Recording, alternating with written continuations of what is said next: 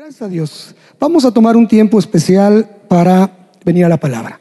Tengo la oportunidad, el privilegio y la confianza de, de mi pastor para tomar este tiempo en una situación particular, porque él ha estado viniendo, ha estado dando una serie de enseñanzas y respecto a lo que es la visión de mundo de fe. ¿Estamos de acuerdo?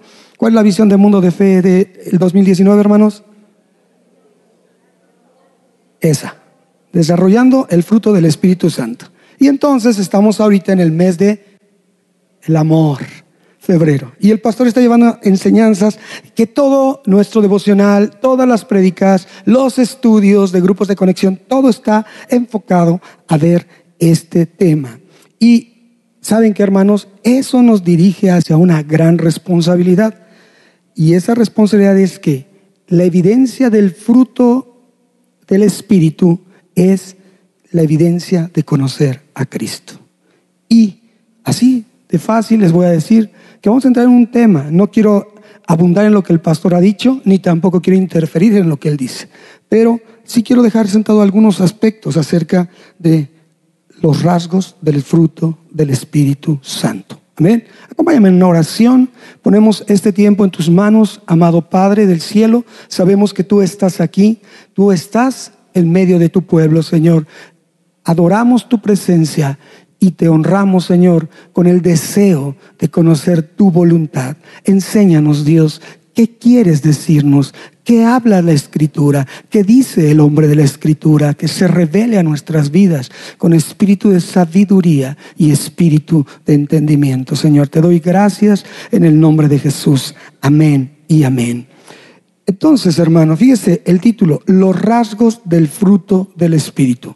Quédese ahí con esa idea y la voy a extender un poco más adelante. Entonces, para saber si nosotros conocemos a Cristo o no, yo tuve tres citas bíblicas en las cuales quiero abundar, perdón, después de una hora de estar orando y otra hora de predicar, hermanos, un poquito sí ya la garganta. Pero bueno, quiero que me acompañes a Mateo 7, 15 al 20. Primera cita. Citas claves yo le puse así para saber si conoces o no a Cristo. Si conocer a Cristo es una realidad en tu vida o no la es. Fíjate qué importancia esto. ¿Tiene que ver con los rasgos del fruto del Espíritu? Claro que sí. Entonces, Mateo 7, 15 al 20. Mira, hermano, vas a escuchar a lo mejor algo que te va a sorprender, pero me gusta que se sorprendan, porque Dios es así, nos sorprende. Deuteronomio 29, 29 dice que las cosas secretas pertenecen a Dios, pero las cosas reveladas pertenecen a sus hijos, nos pertenecen a nosotros y a nuestros hijos. Entonces, yo veo esto de lo que Dios habla a mi vida y lo quiero compartir con ustedes. Mateo 7, 15 al 20 dice, guardaos de los falsos profetas que vienen a vosotros con vestidos de ovejas, pero por dentro son lobos rapaces. Por sus frutos los conoceréis. ¿Acaso se recogen uvas de los espinos o higos de los abrojos? Así todo buen árbol da buenos frutos, pero el árbol malo da frutos malos. No puede el árbol dar buen, el árbol, el buen árbol dar malos frutos, ni el árbol malo dar frutos buenos. Todo árbol que no da buen fruto es cortado y echado en el fuego. Así que por sus frutos los conoceréis. Amén. ¿Qué nos quiere decir esto? A la luz de esta porción de la escritura, hermanos, hay algo muy importante aquí. Se está hablando, dirán, ah, eso no es para mí. Eso está hablando de profetas falsos. Y yo no soy profeta, ¿verdad? Dirán, eso no me, no me, no me incumbe a mí. Te voy a decir que te incumbe y demasiado. Y tú eres el actor, tú y yo somos actores de esa porción de la escritura. Y el Señor Jesús se está refiriendo a ti y a mí. ¿Por qué, hermano? Porque dice la palabra esto guardaos de los falsos profetas. ¿Sabes quién es un profeta? Aquel que conoce a través de la escritura la voluntad de Dios. Déjame decirte, la profecía, la profecía es la palabra que nos revela la voluntad de Dios. Amén. Y un profeta es el que nos enseña la voluntad de Dios. En el Antiguo Testamento tenemos profetas que nos enseñaron la voluntad de Dios oyeron de parte de Dios la voluntad de Él y la transmitieron. En el Nuevo Testamento tenemos a los apóstoles que oyeron la voluntad de Dios y transmitieron la voluntad de Dios y la tenemos aquí escrita. Entonces, tú y yo, al abrir esta escritura, donde los profetas del Antiguo Testamento y los profetas del Nuevo Testamento vertieron la voluntad, el conocimiento de Dios, cuando tú y yo nos atrevemos a hablar la palabra de Dios, amén, y no ser genuinos y no ser congruentes, tú y yo entramos en la categoría de falsos, amén. Somos profetas. Y no de esos que se dicen profetas. No, no, no, hermano, profetas de verdad, profetas que hablan la voluntad de Dios, amén. Y no hay motivo de error, porque la profecía no es adivinación. La profecía es la revelación de Cristo a nuestras vidas. La escritura desde el Génesis hasta el Apocalipsis habla de la persona de Jesús, la revelación de Jesús. Entonces, hermano, por hacer exactamente lo contrario de lo que ya sabemos que tenemos que hacer, al ser instruidos, enseñados por la escritura, tú y yo somos falsos profetas y somos aquellos que hacen daño porque vestidos como ovejas venimos a ser lobos rapaces que destruimos o ponemos obstáculo a la fe de otros pequeñitos, hermano. Y es por eso que tú y yo seremos conocidos, por el fruto. Amén. Por eso dice, por sus frutos dos veces, verso 16 y verso 20, por sus frutos los conoceréis. Por el fruto el fruto es la evidencia de nuestro vivir, que muchos y muchas veces dista mucho de lo que sabemos que Dios quiere que hagamos. Amén. ¿Quién dice amén? Dice, ay hermano, empezó muy duro, pero bueno, esa es la realidad. Esa es la realidad. Nosotros tenemos al alcance, ellos tenían la revelación directa de Dios, nosotros también la tenemos. Lo que Dios estableció, aquí está escrito. Esta es la profecía. La, la profecía es el Espíritu de Cristo que se revela en nuestras vidas. Jesús le preguntó a sus discípulos, ¿quién dice la gente que soy? ¿Y qué le responden los discípulos? Ah, dicen que eres un profeta más, que eres el Elías, que eres... Pero eso no le importa a Jesús. A Jesús le importa preguntarte a ti, ¿quién dices o quién piensas que soy? entonces Pedro responde, tú eres el Cristo, el Hijo del Dios viviente. ¿Y qué le dice Jesús? Esto no te lo reveló carne y sangre, sino la revelación del Espíritu, quién es Cristo. Y aquí está quién es Cristo. Amén. Entonces tú y yo, al escuchar la palabra que oímos, la palabra que leemos, esa es palabra que cuando tú y yo la tomamos, la profetizamos para que otros sean tocados por la palabra. Entonces cuando tú y yo no somos congruentes, venimos a ser falsos, venimos a ser como esos lobos rapaces que ponemos obstáculo en la fe de otros por nuestra incongruencia de hablar una cosa y vivir otra. ¿Quién dice amén? Ok. Y esto es interesante. Y esa la dejo así rapidito. Vamos a otra cita. Acompáñame. Primera de Juan 2, 1, 6. Solo te quedas ahí. Por tus frutos, por mis frutos, seremos conocidos. ¿Qué es lo que hay de nuestro fruto? Y sobre eso vamos a avanzar. Primera de Juan 2, 1 al 6. ¿Estás conmigo? La dividí yo en dos porciones.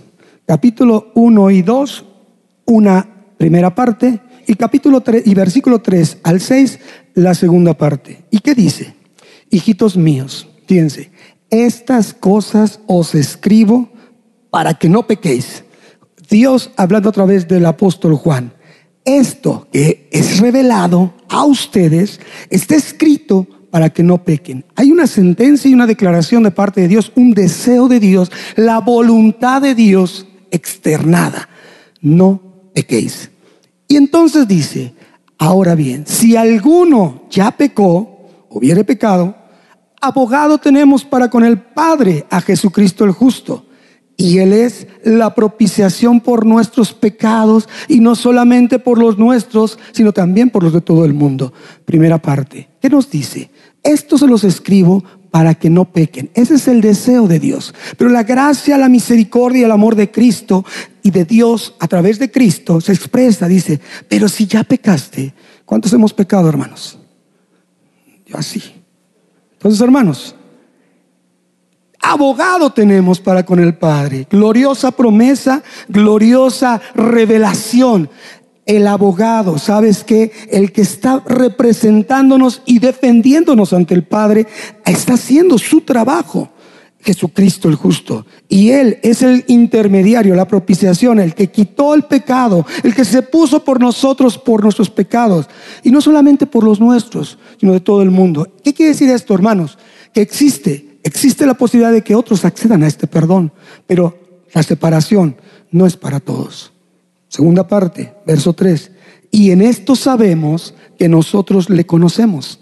Ah, aquí empieza la diferencia si guardamos sus mandamientos. Entonces, ¿es para todo el mundo la promesa, la posibilidad? Claro, pero no es para todos la oportunidad, porque dice, en esto sabemos que le conocemos. ¿A quién? A Cristo, la profecía, al Espíritu de la palabra. Y entonces, si guardamos sus mandamientos, y fíjate qué dice Juan, el que dice, yo le conozco y no guarda sus mandamientos, un falso profeta, un lobo rapaz, el tal es mentiroso. Amén. Y la verdad no está en él. ¿Quién es la verdad? Cristo. Entonces, pero el que guarda su palabra, fíjate qué, qué tenor tan diferente. En este verdaderamente el amor de Dios se ha perfeccionado. Verdaderamente el amor de Dios lo ha hecho ir cometiendo cada vez menos errores. Su amor se ha manifestado y lo ha cambiado, lo ha ido transformando. Entonces, hermano, por esto sabemos que estamos en Él. ¿En quién? En Cristo. Porque el que dice que permanece en Él debe andar como Él anduvo. Wow. Entonces, hermano, este es una introducción, bueno, parte de la introducción. Por sus frutos lo conoceremos. A quien diga algo de Dios, por su fruto se le conocerá. Si es genuino o es un lobo rapaz. Por el hecho de decir que permanece en él, debe de andar como él anduvo. Entonces, hermano, esto es algo muy interesante. Aquí se muestra la misericordia y el amor de Cristo. Cristo se dio por nosotros, nos representó y nos defendió ante el Padre, pero vemos cómo, a mí me encanta esto, hermanos. Él hace su parte. Cristo hace su parte, Dios hace su parte y nosotros debemos hacer nuestra parte, hermanos. ¿Y qué es nuestra parte? Responder apropiadamente a lo que dice la palabra, a lo que decimos que conocemos. Amén. Responder correctamente. ¿Y sabes qué quiere decir responder correctamente a lo que dice Dios? Es obedecerlo. Simple y sencillamente obedecer lo que Él quiere que hagamos, lo que nos ha dado la instrucción de hacer. Y demostramos conocerle al poner por obra su preciosa, perfecta y buena voluntad. Amén. Entonces, esa se expresa en sus mandamientos benéficos. Todo lo que Dios dice aquí es para beneficio de nosotros. Nada, nada más. Entonces, hermano, te diré, nuestra responsabilidad es muy grande.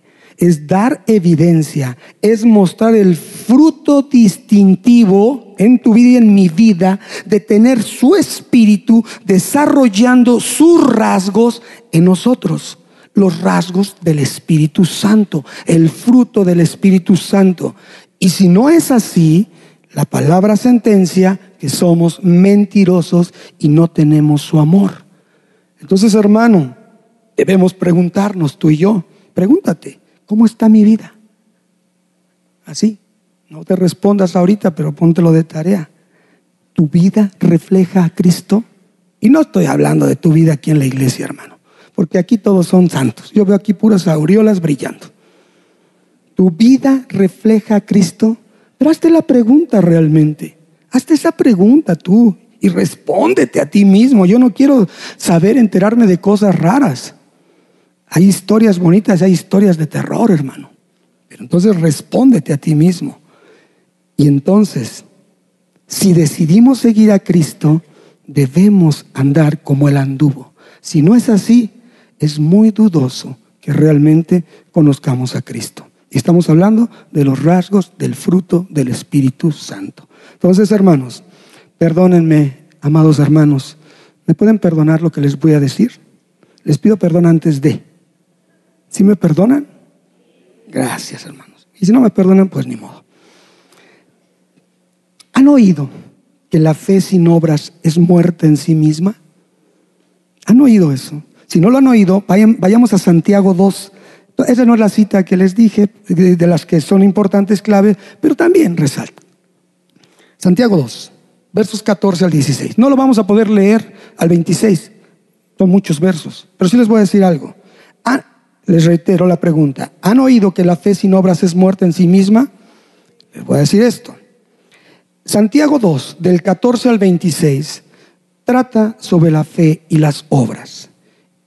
Y no en una forma que se contrapongan en sí mismas, sino que nos muestra que hay una fe muerta y hay una fe salvadora. ¿Cómo es eso? Una fe muerta y una fe salvadora. Okay.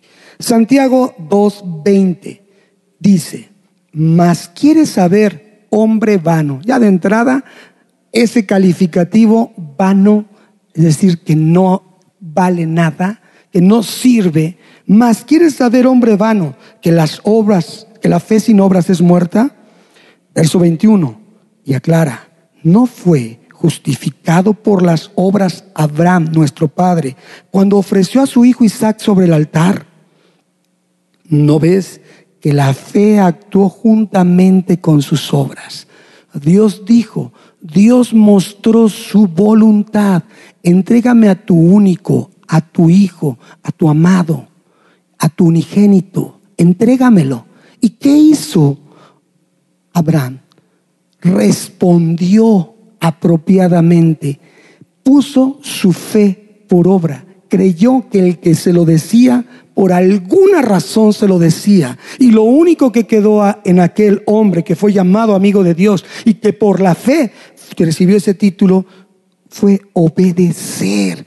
Y dice el verso 22, ¿no ves que la fe actuó juntamente con sus obras y que la fe se perfeccionó por las obras? Hermano, no es que por tus obras haya salvación, es por gracia, pero es las obras, poner tu fe por obra, como Abraham lo hizo, obedeció, porque como el, dice el verso 26, porque como el cuerpo sin espíritu está muerto, así también la fe sin obras está muerta. Un cuerpo sin espíritu, hoy las pantallas dicen zombies, ¿no? Entonces imagínate, una fe sin obras es una fe zombie. Pareciera de risa, hermano, pero dice es muerta. Anda ahí como que sí, como que no, pero no es una fe real. Es decir, hermanos, la fe salvadora, como la mencioné aquí, la fe de aquel que cree, que conoce al Hijo de Dios, a Jesucristo, es una fe salvadora que da su fruto a través de una vida obediente. Amén. Entonces, muchos dicen, tengo fe, voy a la iglesia, hago esto, hago aquello, hago lo otro pero tu vida da testimonio de ser obediente a lo que Cristo te ha mostrado. Otra vez, evalúate tú mismo. Tú y yo podemos tener una opinión muy grande de nosotros. Tú y yo podemos decir que somos wow, wow, wow, ¿verdad? Pero nuestros hechos hablan más que mil palabras. ¿Cómo te mira la gente?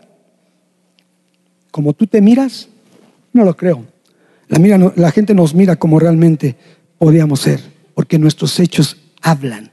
No hablan. No importa la dirección en que mires, no importa quiénes sean, no importa quién, e, qué hagas, hermano.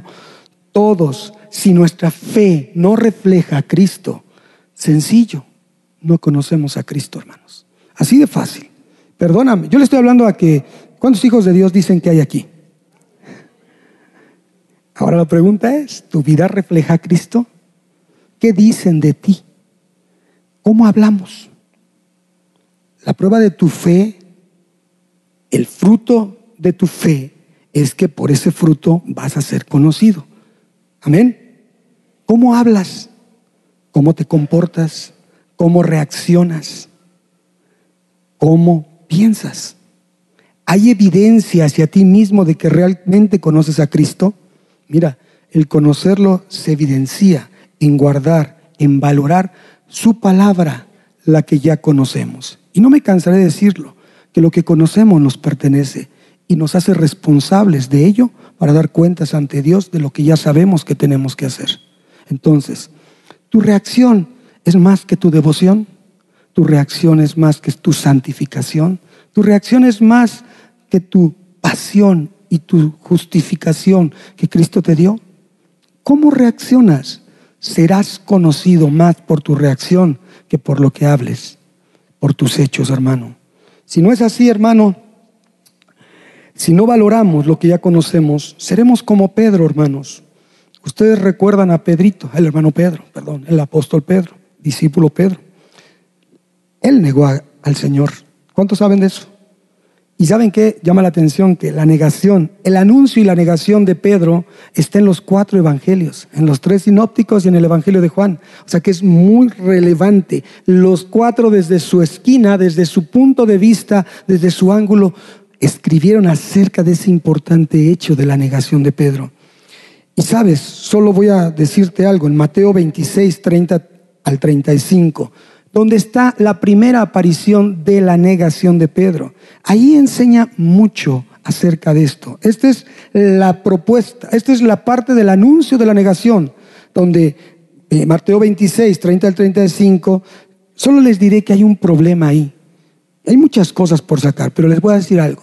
Hay un problema, el problema de la escucha, el problema de escuchar, hermanos. A veces se habla, pero no se escucha o se tergiversa, se confunde, se, se, hace lo que uno quiere a pesar de lo que uno escucha. Mejor dicho, porque no escucha. Pedro oyó en esos versos lo que quiso y se centró en responder mal. Jesús dijo, todos se escandalizarán de mí y se dispersarán, pero resucitaré. ¿Y qué crees que se quedó en su cabeza Pedro? Y Pedro solo dijo, yo no me escandalizaré o sea, si alguien escucha lo que Dios está revelando, hay que enfocarnos en lo que Dios revela. Eh, Jesús dijo, muchos escandalizarán, pero resucitaré. Entonces, cuando uno escucha correctamente, debe de inmediatamente ir a ver la parte importante, escandalizarse, pues eso pasa, pero resucitarás. Entonces, la escucha de Pedro no fue favorable. Mucha gente, hermano, no entiende que nos dieron dos orejas y una boca dos orejas para escuchar más y una boca para hablar menos. Hay gente que ni siquiera te deja terminar una idea. Tú ya te llevas cinco minutos más de plática y esa persona se estacionó en lo que pasó, en lo que dijiste hace cinco minutos. Y resulta cómico, pero luego lo que dijiste después ya no te, no te, no te hizo caso. Y se centra solamente en un detalle. Escucha, es una escucha activa, amplia, que tiene que ver con no dejar pasar ningún detalle por alto. Entonces, y fíjense, Jesús le dijo otra vez, de cierto te digo que esta noche, antes que el gallo cante, me negarás tres veces. ¿Y qué creen que respondió Pedro? Aunque me sea necesario morir contigo, no te negaré. ¿Y dónde quedó el gallo? O sea, a Señor, me estás dando una señal. Me estás diciendo ¿Cómo? ¿Cómo es posible que sepas que va a cantar un gallo tres veces? No escuchamos atentamente lo que Dios está revelando y mostrando en su palabra. Por eso tomamos acciones incorrectas en cuanto a la dirección de la palabra. Hay veces que hacemos nosotros un pensamiento y a veces adoctrinamos nuestro corazón y nuestra mente a través de un solo versículo sin leer el contexto de lo que Dios quiere decirnos. Hermano, yo siempre voy a hablar así y voy a predicar desde este púlpito esa parte. Hermano, tenemos que ser responsables de lo que es la autoridad y la suficiencia de la escritura y que no se equivoca. Entonces, fíjate, y todos los discípulos dijeron lo mismo. Entonces, te voy a hablar aquí de un lobo rapaz vestido con oveja, pero que confundió a todos los demás discípulos. Y todos, en lugar de, preocupar, de ocuparse, ¿cómo que vas a resucitar? En lugar de decir, ¿y cómo es que sabes que va a cantar un gallo? ese Señor, ¿qué poder tienes tú para ver esos eventos? Entonces, ese es el que no tiene un buen fruto del espíritu, un rasgo correcto que se derive de él, influye negativamente en todos los demás. Y ya en la negación propiamente, hermanos, ahí en Mateo 26, 73, Marcos 14, 70, que dicen lo mismo, te voy a decir algo y escúchalo. Dije Mateo 26, 73 y Marcos 14, 70. A Pedro, en esas porciones, lo delató su manera de hablar. La escritura dice, era Galileo. Ah, bueno. Hablaba como, digámoslo aquí, a lo mejor como traduzcamos, traigámoslo aquí a México, era como jarocho, con respeto a los hermanos jarochos, pero pues era de puerto y entonces hablan de una forma particular. Pero ¿sabes qué? No era solo eso, sí, era Galileo, pero él era un pescador y su forma de hablar ahora ya era diferente. Por eso tuvo que buscar el recurso del insulto, de la ofensa, de la palabra altisonante, para que le creyeran que no conocía a Jesús. Fíjate qué tremendo, ¿no?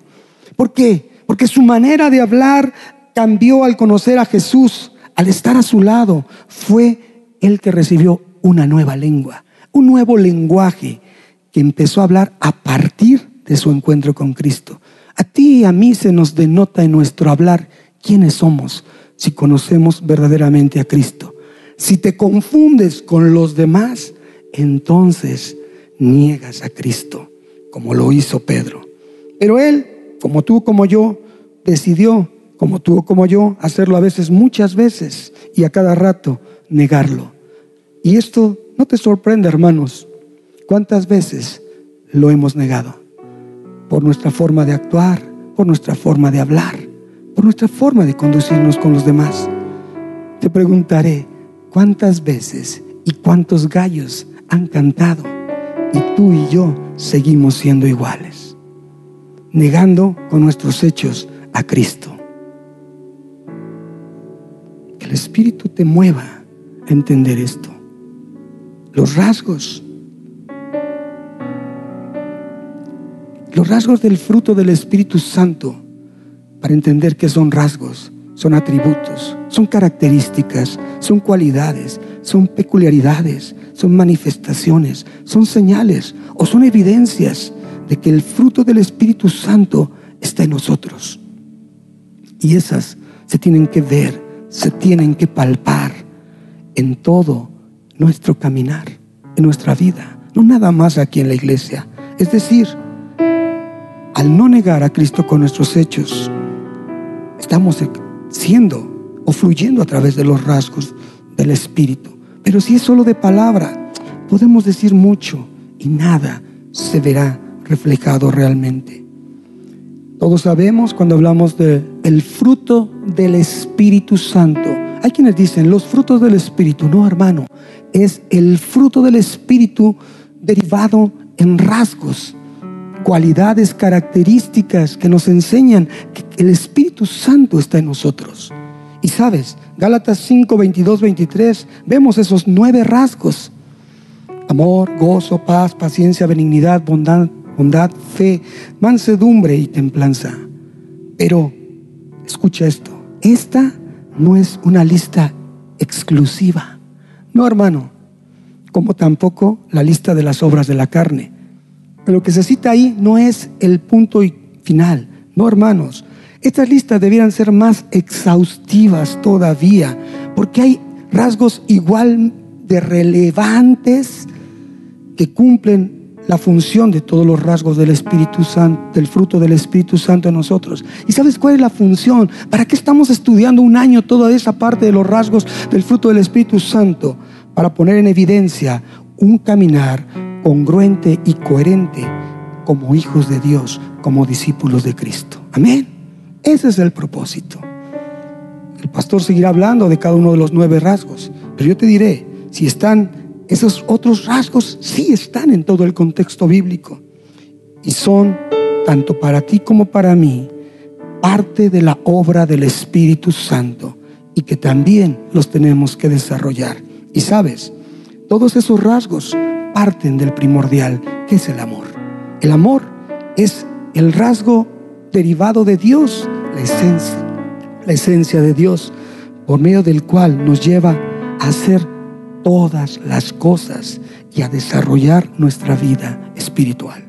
Hermanos, junto con los otros rasgos o las evidencias del fruto del Espíritu Santo, también fueron manifiestos en la persona de Jesús. Él nos los modeló, Él nos los enseñó, Él nos lo dejó como ejemplo para vivir los rasgos de su Espíritu, del Espíritu Santo en nuestras vidas. Y sabes, Solo te diré algunos. Y si te dejaré de tarea, si quieres un poco abundar más, ¿dónde están expresados esos otros rasgos? obediencia. Es un rasgo del fruto del Espíritu Santo, de la acción de conocer a Cristo, porque Él fue obediente al Padre. Oración. Es otro rasgo como fruto del, fruto del Espíritu Santo. ¿Por qué? Porque es el milagro de la oración lo que nos permite levantar altar para poder tener un tiempo dedicado y consagrado a comunicarnos con papá. Y Cristo lo vivió. Humildad, honestidad, esperanza, espera, es un rasgo también del fruto del Espíritu. Meditación en la palabra, adoración, misericordia, perseverancia en la fe, justicia, pureza, sabiduría de lo alto, amabilidad, compañerismo, crecimiento que viene de Dios, diligencia, conocimiento espiritual, dominio propio, piedad, afecto fraternal. Y hay más, hermano, en todo el contexto de la escritura. Nos enfocamos en nueve, pero hay muchos más rasgos potencialmente desarrollables en cada uno de nosotros, en todos los que hemos pasado por el proceso real de arrepentimiento y reconocimiento del señorío de Cristo en nuestras vidas. Si decimos conocerle, nos hemos arrepentido. Si decimos conocerle, reconocemos su señorío. ¿Y sabes por qué lo digo? Porque la palabra de Dios dice que Juan bautizaba para arrepentimiento en agua, mas él mismo decía, ahí en Marcos 1.8, que vendría otro que bautizaría en el Espíritu Santo. Y sabes, al venir a la verdad del conocimiento de Cristo con un genuino arrepentimiento, que es un cambio radical de mentalidad, Él nos hace completos, Él nos habilita, Él con su Espíritu Santo nos desarrolla y desarrolla en nosotros crecimiento, porque empieza a crecer Él y empezamos a menguar nosotros. Y eso provoca que la llenura del Espíritu se manifieste, porque la llenura del Espíritu es la revelación de quién es Cristo para nosotros. Amén. Y así su Espíritu empieza a desarrollar todos los rasgos que evidencian el fruto por el cual seremos conocidos por Él y por los demás. Recuerdan, Mateo 6, 21 dice, Señor, Señor, en tu nombre hemos hecho esto, aquello. ¿Y qué dice Jesús? Apártense de mí, hacedores de maldad. Nunca los he conocido, porque no he visto en ustedes desarrollado los rasgos del fruto de mi espíritu.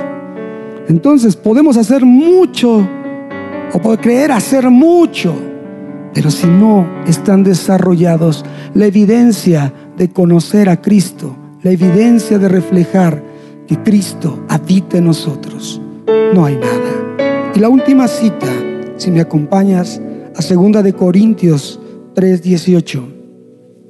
Con esto estamos terminando, hermanos. Queda para la reflexión de cada uno de ustedes que hay muchos más rasgos que debemos desarrollar en nuestra vida y que estamos supuestos a hacerlo porque Dios, al recibir a Jesús, Reconocer su señorío nos habilitó para ser completos, no ser carentes de nada, no esperar ninguna otra manifestación más que su amor, su perdón, su justificación, su santificación y una vida dedicada a Él. Esa es la verdadera llenura, ser habilitados para responder a lo que Él quiere que hagamos. Segunda de Corintios 3:18. Por tanto, todos nosotros, mirando a cara descubierta, como en un espejo, la gloria del Señor, somos transformados de gloria en gloria, en la misma imagen, como por el Espíritu del Señor.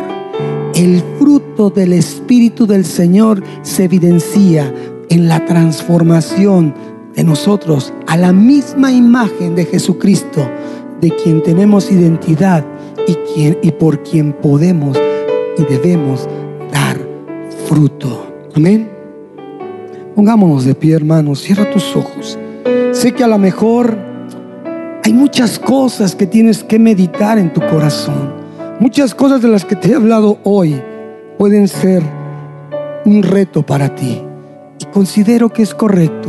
Hago un reto amable a tu vida. Explora la diversidad del Espíritu de Dios, del Espíritu Santo y el fruto que estás supuesto a dar porque eres hijo de Dios, si conoces a Dios, porque de otra manera serías un lobo rapaz, un mentiroso que niega a Cristo. Cierra tus ojos, Padre. En esta hora te damos gracias por tu palabra. Nosotros sabemos que somos responsables por lo que estamos oyendo. Hablamos de fruto y fruto es contrario a toda esterilidad. Señor, no queremos ser estériles. Tú buscas un fruto espiritual en cada uno de nosotros, Dios. Te rogamos, actívanos, Dios. Actívanos, Señor, con todos esos rasgos que nos llevarán a la estatura del varón perfecto. Haznos, Señor, que no nos quedemos solo en una expectativa, en un confort o en un acomodamiento, esperando que otros hagan algo y nosotros solo ser espectadores. Dios, sí debemos esperar, porque la espera no es un, es un rasgo también del fruto del Espíritu, pero no es una espera inactiva, es una espera activa, una espera en la cual tú quieres que nos mantengamos en una fe viva, en una fe que pongamos por obra, una fe que es actuante, una fe que va creciendo, Señor, una fe que se va perfeccionando, Dios. Eso es lo que anhelamos, Padre. Y lo lograremos a través de otro rasgo del Espíritu, del fruto del Espíritu, que es nada más y nada menos que la obediencia a lo que tú nos has enseñado, a lo que tú nos has mostrado de tu palabra, a lo que sabemos que tenemos que poner por obra tu perfecta voluntad, a lo que ya conocemos que es esa gloriosa y hermosa voluntad tuya, Padre. Dios, permite que vivamos desarrollando esos rasgos del fruto de tu Espíritu en nosotros, en plenitud, en llenura total, para ser verdaderamente completos. Y sabemos que eso nos llevará a vivir, Dios, fuera de toda lógica humana, fuera de todo razonamiento humano, querer ser como tú, Cristo. Pero Dios, rogamos esta noche que tú traigas a nuestras vidas esa convicción de reconocer en quién hemos creído y que vivimos por fe y que somos tus hijos y que estamos convencidos de creer en algo que al momento no vemos, pero sabemos, Señor, que aunque no lo vemos, es el ser infinitamente lógico y es el que tiene toda la razón en el universo es Cristo, nuestra imagen, para llegar a esa estatura. Padre, gracias por esta hora. Gracias por tu palabra. Bendice al que ha escuchado.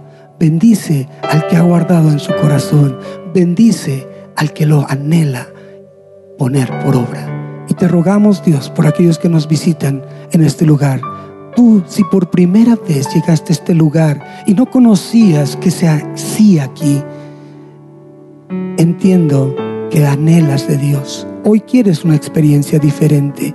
Si tú ya conocías del Señor, te convengo para que tú puedas enfocarte en buscar ser pleno en el fruto del Espíritu Santo y en todos sus rasgos. Pero si no es así, si tú no has conocido, que esta palabra traiga en ti un, un, un redarguimiento para que te lleve a un arrepentimiento y quieras saber más de Dios y entonces puedas arrepentirte, pedir perdón por tus pecados y entonces vendrán tiempo, tiempos de refrigerio para tu vida.